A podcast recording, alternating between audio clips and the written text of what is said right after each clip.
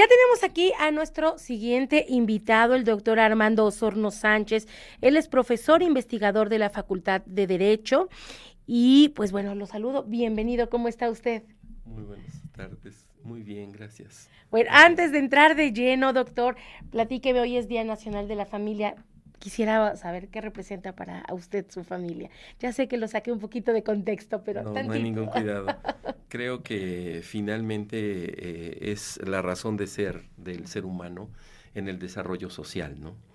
Creo que no podríamos nosotros eh, lograr un desarrollo humano si no hubiese un seno, un vínculo, como lo decía hace un momento nuestro participante, que realmente es importante, Charlie, perdón, eh, que es muy importante precisamente ese trabajo en equipo, ¿no?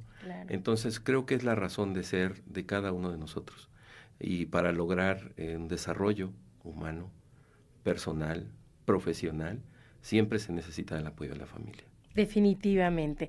Pues bueno, eh, ahora sí, vamos ya de lleno al tema. No es precisamente la familia, el tema es el neoliberalismo hacia el tercer decenio del siglo XXI. ¿Qué le parece, doctor, si comenzamos definiendo qué es el neoliberalismo?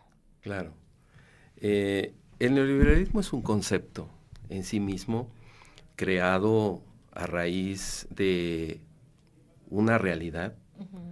Y, creo que esto es importante entenderlo. Nosotros eh, vivimos eh, cada día eh, socialmente y estamos enfrentando siempre nuevos retos.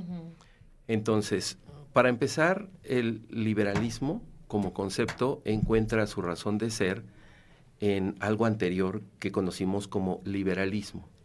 El liberalismo es una corriente filosófica o del pensamiento que busca la no intervención del Estado en nuestras decisiones, ¿sí? ¿A qué me refiero con esto? Nosotros, como seres humanos, tenemos en un momento dado la necesidad de hacer una familia o de crear una familia. Eh, necesitamos desarrollarnos, saber a qué nos queremos dedicar, dónde queremos vivir, y todo eso no sería posible si la opresión del Estado fuera realmente fuerte, como sucede hoy día en otros países, ¿no? Claro. Quiero pensar Cuba, no sé, quizá probablemente Venezuela, probablemente Norcorea, ¿no? Donde el Estado es un tanto eh, restrictivo, entonces no hay esa libertad, ¿sí? Por eso se llama, de alguna manera, eh, liberalismo, ¿no? Ahora, este liberalismo del que estoy hablando está encaminado a la persona humana, a nosotros como personas, en nuestro desarrollo humano. Jurídicamente hablando, estamos, pensémoslo así, identificados o clasificados por el derecho entre personas físicas y personas jurídico-colectivas o personas morales, prácticamente las empresas. Entonces, esas libertades que nosotros como personas primero logramos o tenemos, vienen o encuentran su razón de ser desde la Revolución Francesa en 1789, alcanzan hasta 1889 probablemente la cúspide del, liberalismo. Pero ¿qué pasa? Empezamos a crecer eh, tecnológicamente, ¿no? Eh, hoy día, por ejemplo... ¿Se ha ido transformando este neoliberalismo a través de los años? No, lo que realmente el liberalismo desde que surge como una corriente ideológica, eh, tiene las mismas intenciones, pensémoslo así, que el liberalismo respecto de la persona humana. Solo que ahora ese nuevo liberalismo tiene que ver con la persona jurídico colectiva. Ahora es la empresa la que necesita tener libertades, ciertas libertades para poder competir con otras empresas en otras partes del mundo. ¿Sí? Vamos a suponer.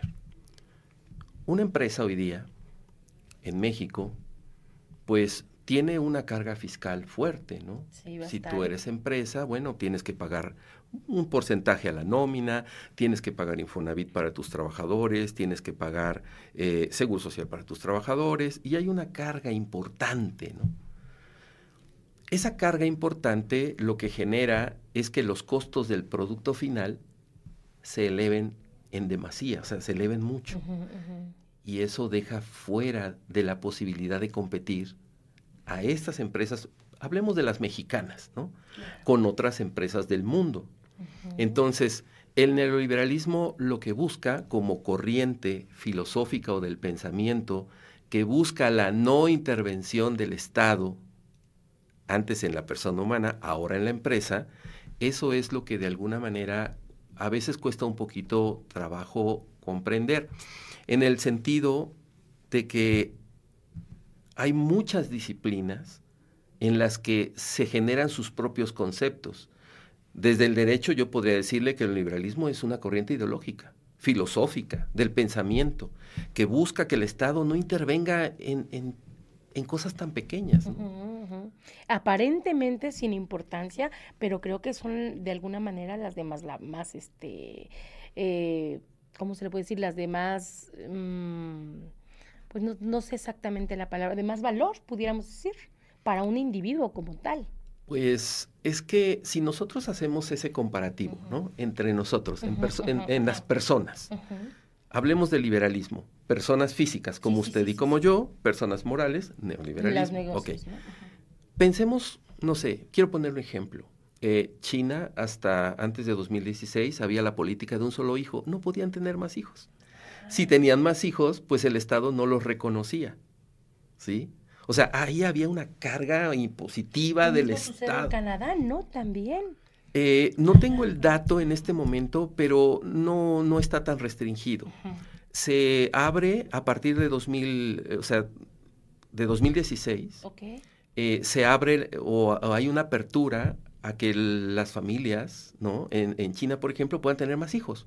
El Estado las reconoce. Ya en 2020 esto se suscita eh, un cambio y ahora dice el Estado chino, bueno, puedes tener tres o más, pero después del segundo yo ya no tengo responsabilidad y compromiso contigo, tú te encargas de todo lo demás.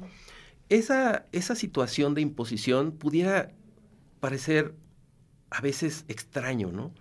Pero hay países como en Norcorea que las personas ni siquiera tienen la libertad de cortarse el pelo como ellos quieran, ¿no? ¿Por qué? Porque el Estado lo controla. Nosotros vivimos controlados de alguna manera como personas físicas, pero no tanto porque podemos tener todos los hijos que queramos, podemos vivir donde nosotros queramos estar o viajar el día que nos tenemos la posibilidad de hacerlo. En otros países, esa restricción o fuerza del Estado, ¿no? Que es precisamente lo que el liberalismo en su momento ha buscado, ¿sí?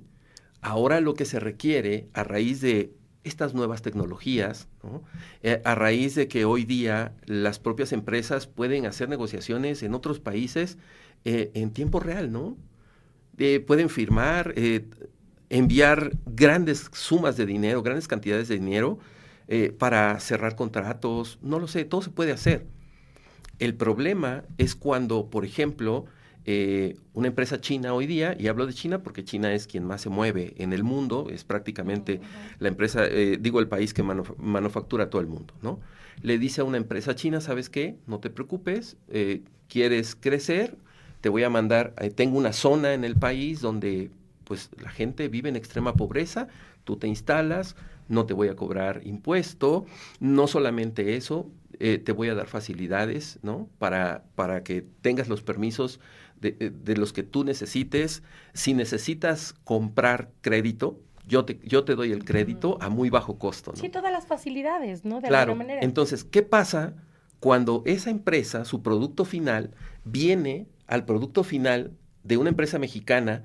Cuando yo tengo que comprar crédito con, una, con un banco o empresa extranjera, cuando tengo que pagar lo que decíamos hace un momento, ¿no? Tengo que pagar nómina, tengo que pagar Infonavit, tengo que pagar seguro todo eso va a producto final. Obviamente ahí las consecuencias para el país pues no son las más adecuadas, ¿no? Eh, quedamos prácticamente fuera de competitividad en ese sentido. Entonces, lo que busca el neoliberalismo precisamente, eh, por eso se llama neo, es de nuevo, liberalismo de libertad. O sea, yo empresa quiero tener la libertad de ir a establecerme en un determinado lugar, ¿no? Yo, empresa, si quiero mover mis capitales a otro país porque me conviene más, quiero hacerlo y debo hacerlo y necesito que el propio Estado no se inmiscuya en esas decisiones. Claro, claro. Entonces, tanto el liberalismo respecto de la persona humana como el neo o nuevo liberalismo en la empresa son necesarios para el, para el libre desarrollo, en el caso nuestro de la personalidad, en el caso de la empresa, pues, pues poder crecer, porque las empresas viven lucrando, ¿no? O sea, es el lucro, o sea, es eh, el, el, producto del trabajo o la utilidad que sus productos o sus servicios en un momento dado pueden dar. Ahora, ¿por qué hacia el tercer decenio? En nuestro país hay una decadencia respecto de esta realidad. Eh, eh, se ha limitado mucho, se ha cuestionado incluso, ¿no? Eh, porque se piensa o se cree que de alguna manera se ha violentado un poco a la persona humana, los derechos de los trabajadores, ¿no? Pero ¿qué pasa si sigo poniendo esa carga tan importante en la empresa? No voy a ser competitivo, no voy a poder entrar a ese dinamismo que entiendo hoy como globalización, ¿sí? ¿Por qué? Porque nos podríamos quedar en un momento dado, pues, sin esa dinámica y entonces, pues, entramos a un estado, pues, de estancamiento, pensémoslo así. Entonces, creo que es importante en esta charla entender por qué en un momento dado este, esta corriente ideológica o filosófica es importante entenderla, comprender la importancia. ¿sí? Ahora eh, lo ha explicado de verdad eh, muy claramente y yo sí quisiera que de esa misma forma lo trasladáramos a México en nuestro país, ¿cómo se encuentra? Mucho se dice que eh, tenemos una tendencia a, seguir los patrones de, Venezuela, en donde de alguna manera también existe eh, este, este neoliberalismo, ¿no? Este, ¿cómo, Cuestionado, ve, exacto, ¿cómo ve a México en ese sentido? Bueno, aquí hay algo importante que debemos entender. Eh, estructuralmente es distinto. O sea, yo creo que, eh, como se ha dicho políticamente, ¿no? El camino hacia Venezuela, no creo, ¿no? No creo que en ese sentido sea. ¿A, qué voy con esto? Eh, los presidentes, los presidentes de México que se han considerado neoliberalistas, vienen a partir de Miguel de la Madrid. A partir de Miguel de la Madrid, Salinas y, Cedillo, y toda esa hilera hacia acá, ¿no? Han estado muy interesados en eh, ir hacia el, caminar hacia el neoliberalismo. ¿Por qué? Yo le decía hace un momento, nosotros iniciamos prácticamente con esta idea filosófico del pensamiento liberalista, es eso de que me quiero liberar ¿no? de la opresión del Estado, a partir de la Revolución Francesa en 1789. Ok, vamos a dar un salto en el tiempo de 100 años o de 200 años. Y entonces nos encontramos con la realidad de que México, por ejemplo, ha pedido muchos préstamos al Banco Mundial y al Fondo Monetario Internacional. Al carecer de formalidad en los pagos, el Fondo Monetario Internacional y el propio Banco Mundial le han dicho a México, oye, págame, ¿no? México le dice, oye, ¿qué crees? Espérame, mira, ahorita no tengo, eh, te voy a pagar los intereses, ¿no? Pero pues no tengo para, para liquidarte. Y entonces el Banco Mundial y el Fondo Monetario eh, Internacional le dicen, oye, tienes un país gigante, lleno de recursos, ¿por qué no ocupas tus recursos? Claro. Y entonces México le dice, es que sabes que la constitución me tiene, pues hay candados en la Constitución. Estoy limitado a raíz de ello. El Banco Mundial, el Fondo Monetario Internacional dice, pues reforma tu Constitución, ¿no? Reforma tu Constitución, quita los candados y me pagas. Entonces, esta idea es la que viene de alguna manera evolucionando y viene la presión, ¿no? No sé si usted recuerde un término conocido como reformas estructurales. Claro. Ok. Las reformas estructurales existentes en la Constitución, que tiene ya más de 100 años de existencia, son de 1917, se hicieron con lo que se conocía y lo que se tenía hacia atrás. ¿sí? Por eso a veces se habla de la necesidad de una nueva constitución. La nuestra tiene como 800 reformas, o sea, ha ido cambiando en ese sentido. ¿Cuál es la estructura? El neoliberalismo, hacia donde se quiere llevar. ¿Por qué? Porque quiero, quiero tener una constitución que me permita que las empresas no estén tan oprimidas por el Estado. Me quiero liberar. Eso es el liberalismo. Eso es el nuevo liberalismo. ¿sí? Entonces, en ese sentido, yo respondiendo a su pregunta, no creo que vayamos por ese rumbo. Sin embargo, sí creo que, bueno, nos acercamos, ¿no? De alguna manera, si nosotros empezamos a dejar a las, a las empresas en México sin posibilidad de competencia. Porque es que ese es un factor importante. El mundo no se detiene, ¿no? O sea, el mundo avanza, ¿sí? El mundo avanza y nosotros, los que entendemos de alguna manera el derecho o que estamos encargados de alguna manera de, de, regular las conductas, pues estamos obligados a, a dar respuestas, ¿no? ¿Respuestas a qué? Pues a nuestras necesidades reales, a las que surgen cada día. Por esa razón, es que es importante, al menos yo así lo pienso, eh, debemos entender que es el neoliberalismo. A veces no es realmente tan malo como se le observa o como se le quiere vender. Sin embargo, si viéramos o si pensáramos que es algo malo, ¿no? Eh, digo desde la teología, malo, eh, sería un mal necesario. Creo que es muy importante y es muy necesario que también las empresas en México, para que puedan ser competitivas, puedan tener ciertas libertades. Y esas libertades solo se las va a dar el neoliberalismo. Y únicamente si nuestra constitución tiene esa estructura. ¿Y la tiene? En este momento, pues a partir de 2011 se buscó, vinieron muchas reformas, hubo mucha apertura, pero a partir de 2018, con este nuevo gobierno, se ha restringido mucho. A veces por eso se critica al Ejecutivo Federal pensando que quiere regresar a los años 70, ¿no? Que quiere regresar a los años 70, 80. ¿Por qué? Porque realmente él busca la protección para la persona humana, restringiendo a la empresa. Pero ya no podemos regresar. Ya no podemos ir hacia atrás. Y con lo que tenemos actualmente, con lo que nos está explicando, eh, ¿qué rumbo pudiéramos decir que sigue nuestro país?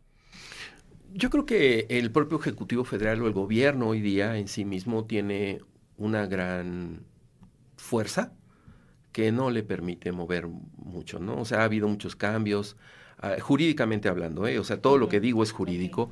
Eh, ha habido reformas, ¿no? Se han reformado las leyes, ha habido eh, apertura hacia ese retorno, sin embargo, no ha sido fácil no ha sido fácil, ha encontrado mucha resistencia, en este caso el propio Ejecutivo Federal, y, creo que pues probablemente no le dé tiempo, ¿no?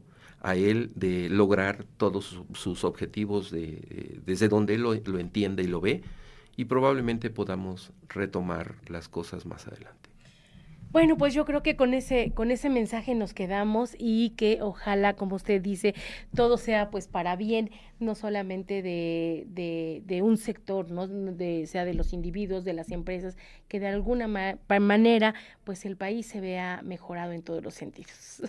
Claro que sí. Muchísimas gracias. Le agradezco mucho al doctor Armando Osorno Sánchez, profesor investigador de la Facultad de Derecho, que abordó el tema el neoliberalismo hacia el tercer decenio del siglo XXI.